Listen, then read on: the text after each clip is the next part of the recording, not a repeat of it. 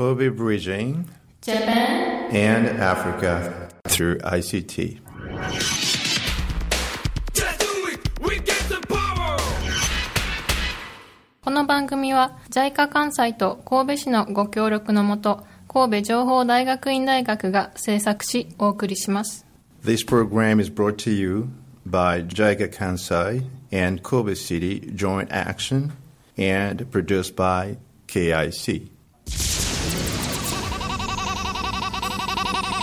FM YY!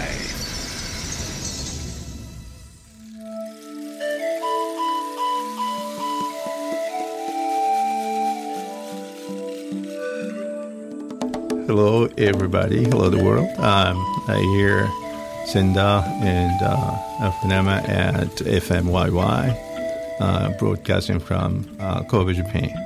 As usual, we're back in our monthly program, uh, talking about July. The time, I mean, it's really getting hot, and we hope we can handle it. Um, we have two guests, as usual, two of our students uh, from KIC. Uh, we have Jonathan from uh, Senegal, and uh, we do have Savio uh, from Rwanda, my neighbor, as a matter of fact. So uh, we're going to hear it today. Uh, we have a bunch of things to talk about, I guess. We got the earthquake. Uh, we've got a uh, Soccer, the World Cup going on, and it was just terrific to have uh, the two teams, and we have the Japanese here. And uh, did you have a chance to be uh, on TV? Uh, no, not this time, but a couple of months ago, yes. Yes, um, because we we were. I mean, there were people looking for Senegalese students to shoot the uh, the viewing of the uh, of the World Cup, Exactly. and I did call him for that. Unfortunately, things didn't work uh, because again, uh, this is again a very interesting thing to speak about. Um, these guys are big guys, and um, they're in uh, what is the international house? Yeah. All right. And then there's time limit for people to get in. so when I heard that, I was just like, oh, wait a second. but, but that's it. So um, let's uh, get to what we need to do. Um, I would appreciate having yourself, introducing yourself. Let's start, begin with Savio. Mm, yeah. My name is Savio from Rwanda. I'm studying uh, IT at uh, Kobe Institute of Computing. All right. Now, what is your topic? Oh, my topic is uh, about uh, the quality of rice in Rwanda. Okay. So, So we're speaking agriculture, yeah, improving agriculture using new technologies. Mm. All right, let's go to um, uh, Chris. Yes, good morning, everybody. Uh, my name is Jonathan Fall. You may call me Chris, just as Professor Nsanda. So I come from Senegal, and uh, I'm studying at KIC, Kobe Institute of Computing here in Japan. Good morning. Yeah, so we got that off. so, hello, um, hello, hello. yeah, you better. That's hello. Can you just more rectify that? Oh, He- I said we- good he- morning, he yes. can, yeah. So please hello instead of good morning. Hello, everybody. All right, great. Um, by the way, I mean, just very, it's a very simple question. Uh, I have seen this word fall, uh, F A L L, with uh, a good number of Senegalese. W- where does that come from? I mean, I just, I'm having hard time to understand that word. Actually, um, the last name Fall is not from Senegalese origins. All right. Uh, our origins are from Mauritania or from the northern countries.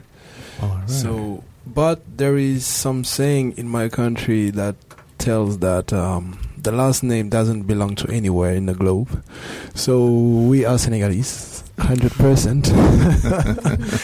But the name is also associated to northern countries in Africa. okay. Yeah. Yeah, um, it was sort of uh, tripping me around. uh, in Senegal, I Yeah. just, you know, looking at Africa. So, Exactly. well, thank you. Um, the, well, I, I would want to go to my colleague. Uh, actually, it, based on you know this time limitation for uh, residents for graduate students. what is your take on that? I think it's uh, it's very Japanese. I mean, being overprotective. All right. Yeah, be, yeah. I understand their point. Um, you know, because these guys are students, so they should be, you know, focusing on their study Right. rather than you know going out in the evening and staying out, you know, overnight.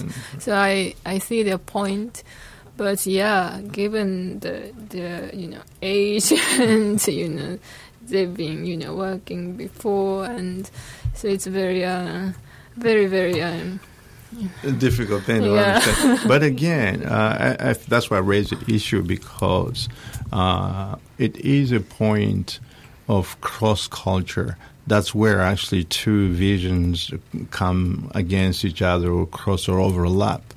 Um, the on the Japanese side, being the host, the person that has invited, um, has full responsibility over the person that is invited, and then they would take full measures to deal with that.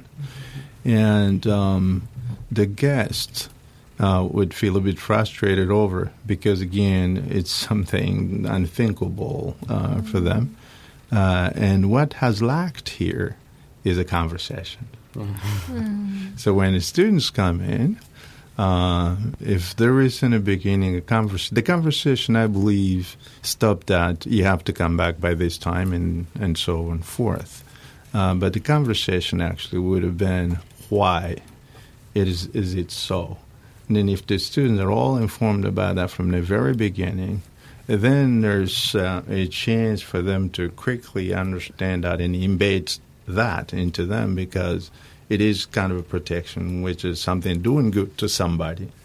And that conversation, and uh, this would very often be missing in many of the meetings uh, in Japan. And uh, and my my wish and hope is is that you always try to understand why it is behind this or that action that you feel sort of uncomfortable with.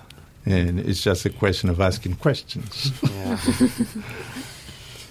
All right? Yes. Okay. Now, uh, you're all, two of you, you're in, uh, this is the first uh, year, right? Yes, it is. Okay. Let me uh, hear a bit um, for, you've been here for almost, uh, what? Eight Ten months. months? Ten. Yeah. Okay. Yeah, yeah. yeah, from September. So, Savio, what is your feeling about Japan in this first uh, couple of months? Um, I think when you study in boarding schools back in our countries, you always adapt very quickly in any situation new you, you get in. So, of course, Japan is totally different from Rwanda. Right. Yeah, from the weather, culture, or but according to the the the, the culture, there is a little bit similarities with Rw- Rwandan's culture with Mhm. Japan, uh, a little bit. Uh, about whether it is totally different.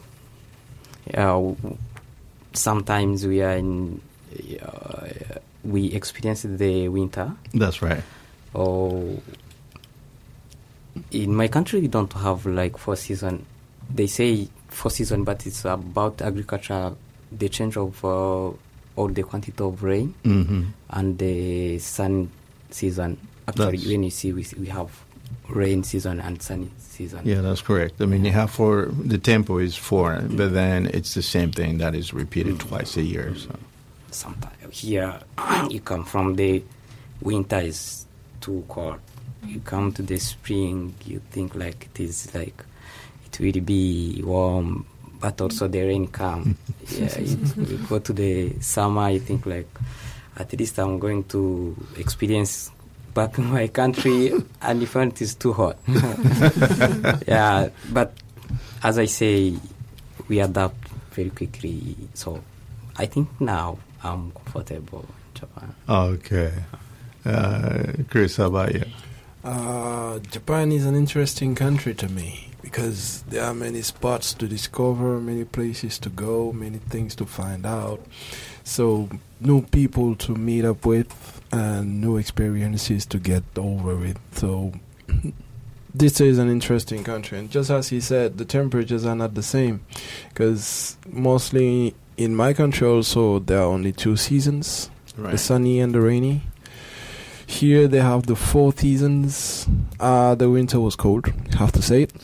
It was cold, but we got we got over it. Like just a matter of adaptation to to the situation that is in front of one once. So yes, to me it is an interesting country and I like it. All right. And now, I believe you should have some uh, challenges, some difficulties. The difficulties, the main one is of course the language. That's a tough one. We're still learning it. Uh, we haven't mastered it yet. We're still learning. So sometimes we have some troubles in the street. Like uh, the first time that I got my bicycle controlled by a policeman, the the officer just. I was actually parking in front of a convenience store, and the officer just came like I guess now that I speak a little bit of Japanese, I can review the questions that he was ans- asking. Right. And he was asking me about my Zairyu card Right. and uh, the bicycle's papers, like the registrations and Right. stuff, stuff. Because at that time, uh, I think the sticker, yeah, the sticker was on the bicycle, but it was not well. It could not be well seen. So he asked, and I was there like, "What is he talking about? I don't understand nothing to what he's saying." So situations like that that we still are experiencing. So that's why we're still trying to learn more about the language because we, there's something that we really need in this country. yes, uh, if there's one thing you need to uh, handle is the language. At Yeah. least you have to get to a point that you can converse with people. But just looking at your, um, I mean, I look at you too. I believe that Sabi would not have any problem. Um, I mean, besides the language, his No, no. Actually, here, here Japanese people they, they they are peaceful. So you, if you come and you become peaceful, no problem. I can face. Yeah, other than language and uh, weather. Yeah. very true. But I was just wondering if Chris, uh, if you would find shoes for you. I don't know how you figure it out, but that is the challenge also. because in Japanese size, I have to go for at least 30. And I, to, to confess the situation, I only bought shoes once here. I chose the 30 size, size 30, right. 30. Uh, so, first of all, it was hard to find it. I had to go all over the Different shops, shops uh, the shops to find it. So, and once that I found it, it was like was not small, was not big, was just enough. Right. Yeah, so that is not really my type of shoes. So I think I have to go for 31. And fighting that much hard to find the 30, I don't think I will find the 30. no, I just looked at your your height and uh, looking at my my own experience here and the other friends. So I, I imagine you would have a hard time to. If you have any find. advice about it, please. please, if you have any spot, please tell me. Yeah, that's a tough one. Yeah. Um, I I want to always ask this one question, which is before we get into detail about your own research. Um, if there's one thing that when you go back home, you want to bring back uh, from Japan, what would that be? It, it can be a physical thing, it could be cultural thing, but if there's just one thing that really you feel is it, it has become sort of part of you that you want to take back home, which one would that be? Savi? That is a very difficult question because Japanese have almost everything we need. so to select only one, it is difficult. But I think we can uh, look on the core of why they are here. They they are developed like this one. I think it's because they are unit. They consider themselves like uh, one people hmm in this country. So, as I say, in Rwanda we we have a little bit a part of their culture, like because in my country we are one people. We we we think like we are brothers because we have one language, uh, our own local language, yeah, everything. So, but we don't have uh, this uh, think of services, uh, the way they, they, they provided their services, the care they give someone who need services when you go to, for example, convenience store or in the market, how how they they they, they are good in services provide provision. So Mhm. if we can have that habit of uh, to improve our services, I think everything we do maybe it, sh- it should be good. Yeah, Yeah, as as you said yourself, um, and I like it. Um, uh, it is not the fact of speaking the same language. It's not simply the fact of being the same people. No, it's more something of more re- respect, mutual respect. You, you consider each individual as an individual, as equal to you, and and I think it makes the core yeah. of what it is. And that is probably still missing, whether we speak of uh, Rwanda, we speak of Senegal, we speak of the Congo. I, I believe that's where people have to catch up with. yeah, yeah, yeah, sure. So, uh, Chris, I think I should have spoken without uh, first for you because you just walked on my tongue. So, what I would like to bring to my country back with me in my wallet would be the respect of each other and the respect of rules. Because in all the religions that I know, the one has to respect the other person in front. So and has to respect because rules are not made to be broken or to be violated. They've been made to be respected. And respecting rules is not something like being weak. Respecting a rule doesn't mean that one is weak. It means that to me actually it means that respecting rules would make you n- not systematically systematically stronger but would make your people stronger. Because if you respect that rule it can be something good and useful for the country and for the people inside that country. absolutely. So, to me, the respect of each other and the respect of rules is something that I would like to bring back to my country. Although I'm not saying that people in my country are not respecting each other, they are. And are not respecting the rules. Sometimes they are. I have to insist on that. that's right. always. Very correct. Yes. Yes. Yeah. It's a question of ratio. Exactly. but here, I think they're getting more close to the hundred percent That's that's very correct.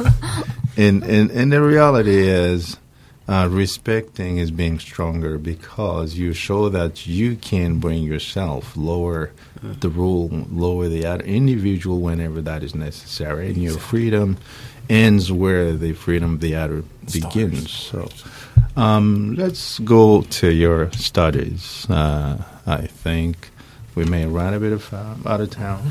Um, now, Savvy, you're working on agriculture. Can you just give us a bit uh, more perspective on that? Oh, I think nowadays in the whole Africa we are raising uh, an issue talking about how we can feed ourselves. That's at right. least our local people can at least have something to eat to fight against the hunger. So, oh, we fa- some countries they have a problem of uh, skills, uh, they have a problem of land, uh, the, they are located in uh, uh, like nearby Sahara where That's the right. weather is not good, not suitable. But we have found like the, the, the country which are in the middle, or like Rwanda and Congo, Uganda, Central Africa, they have a good weather where you can uh, crops twice in a year, That's right. but you still have problem of hunger. So I selected agriculture because in my country we found like we don't have any other option. Our country is too small, our population is going up, but we need to eat also and to feed our children. So the my government they make a lot, a lot of uh, effort to try to increase the productivity from agriculture.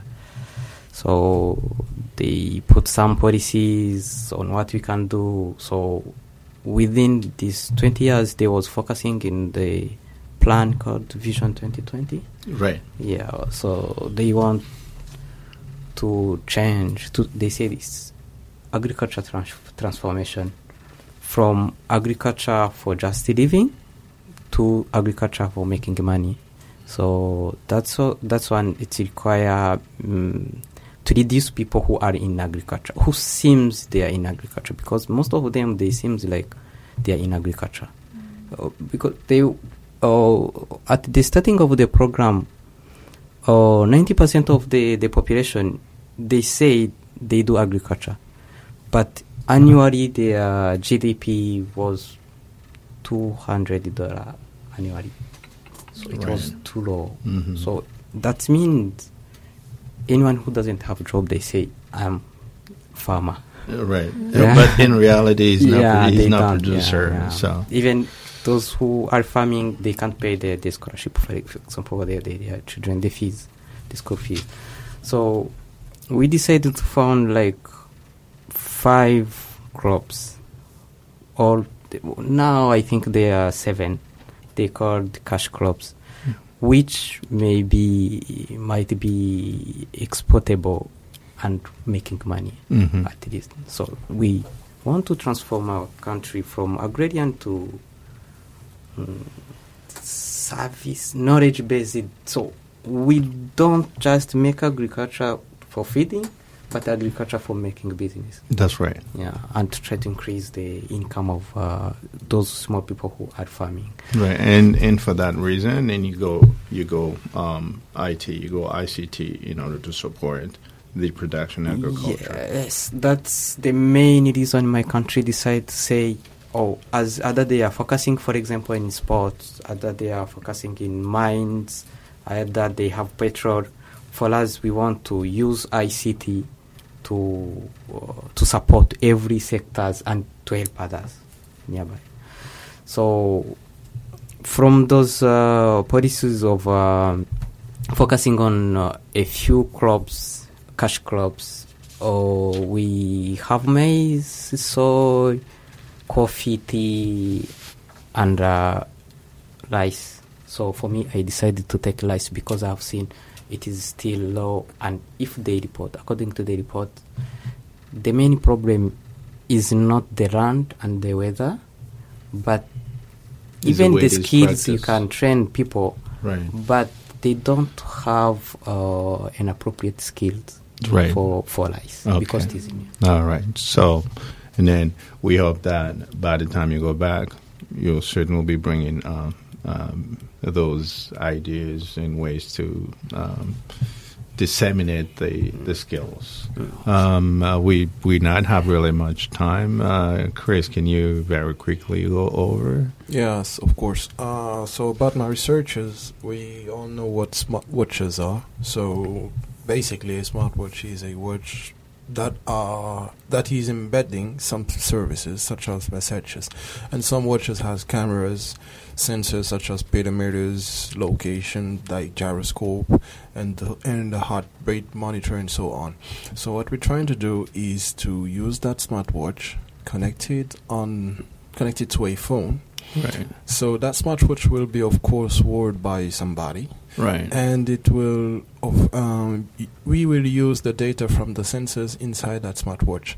That data will be the data retrieved from the sensors, such as the heart rate monitor that I, that I spoke about, and the gyroscope and the pedometers. So that data we will use it to help people do more, better sport. Like, what, what do I mean by doing sport better? Is to because sometimes people when they do sport they are over They go over capacity, right? Exactly, and that is not good for the heart. And another future of what we're trying to do is to handle emergency cases. What I mean by that, like a heart rate failure, like heart attack. So when it happens, uh, the information such relating to the heart condition of the person and his location are sent to the emergency, like the paramedics, Right. to require a faster human intervention to save as many lives as possible. So that is roughly what, what we're trying to do. That sounds great. Are you going to make a software?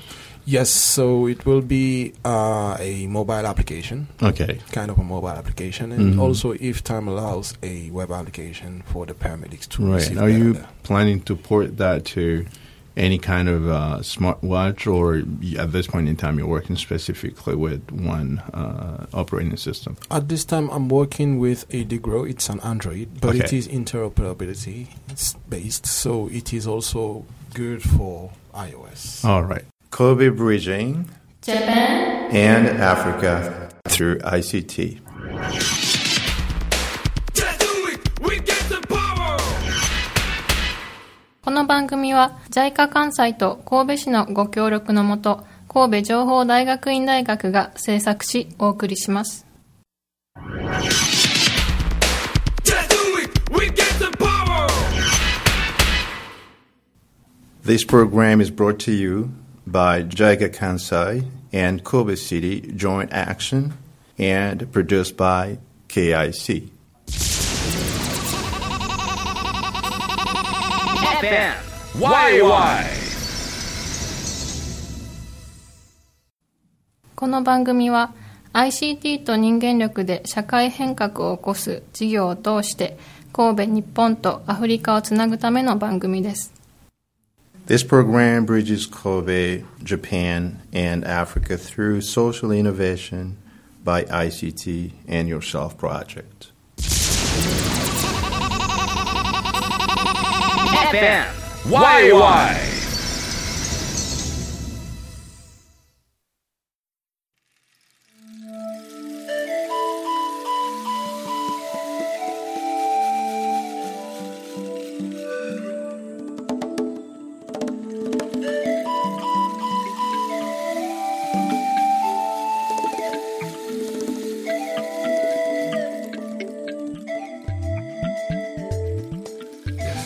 We, have. I'd like. I'd like to just um, probably close this with um, uh, one thing. Is mostly the earthquake, which I believe is life-threatening and is a natural disaster. There's not much you can do uh, about it. Um, you can't stop it, but then you can prevent it. I mean, you can be ready for for that. And uh, noticing that um, in Africa uh, it is a notion that uh, is not well uh, perceived or not well spoken about. I do believe that um, at least countries that know to have it, such as Rwanda, has it, but without knowing. Um, that you guys, after ex- having that experience, to be able to talk more uh, really about what can happen during an earthquake and the importance of beginning to look into uh, ways to tackle that through construction and what's other measures. I think we're running. We're getting to the end of our uh, program today, and um, uh, wishing uh, you all well, and looking forward to have you again at our next um, uh, program. You got keep in touch and stay well. Thank you Thank you.